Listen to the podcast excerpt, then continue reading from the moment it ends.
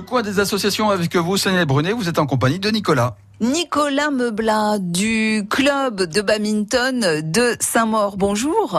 Bonjour. Alors, vous organisez un tournoi qui aura lieu les 27-28 avril pour des licenciés, des gens euh, qui sont entre la catégorie minime et jusqu'aux vétérans.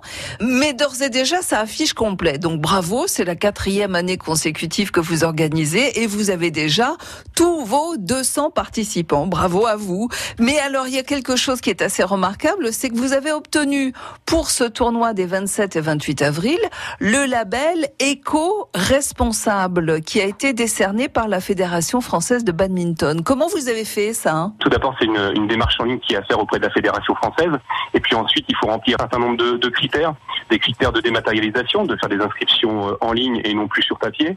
Mmh. Euh, également aussi euh, au travers de sensibilisation d'action euh, sur le terrain lors de la compétition, avec la mise en place euh, des poubelles de tri, avec des effigies et des affiches qui expliqueront exactement la sensibilisation au tri aussi avec le fonctionnement bien sûr de la buvette, nous proposerons des produits locaux et également bien sûr aussi avec des, des couverts qui seront euh, recyclables. Voilà, donc c'est vraiment une démarche volontaire de la part du club de badminton de Saint-Maur. Oui, tout à fait, ça fait partie euh, euh des nombreux projets euh, mis en place avec avec le, le bureau euh, du club et ce projet-là était vraiment un, un point fort euh, dans notre démarche de à la fois de la compétition que vous mettre en place sur ce week-end-là et aussi dans cette démarche éco-responsable que l'on a au sein au sein de, de, de l'association sportive. Voilà un club éco-responsable. Et parmi les lots que vous offrirez euh, aux gens qui vont venir euh, au tournoi de badminton les 27 et 28 avril à Saint-Maur, il y aura notamment des bons d'achat avec des boissons made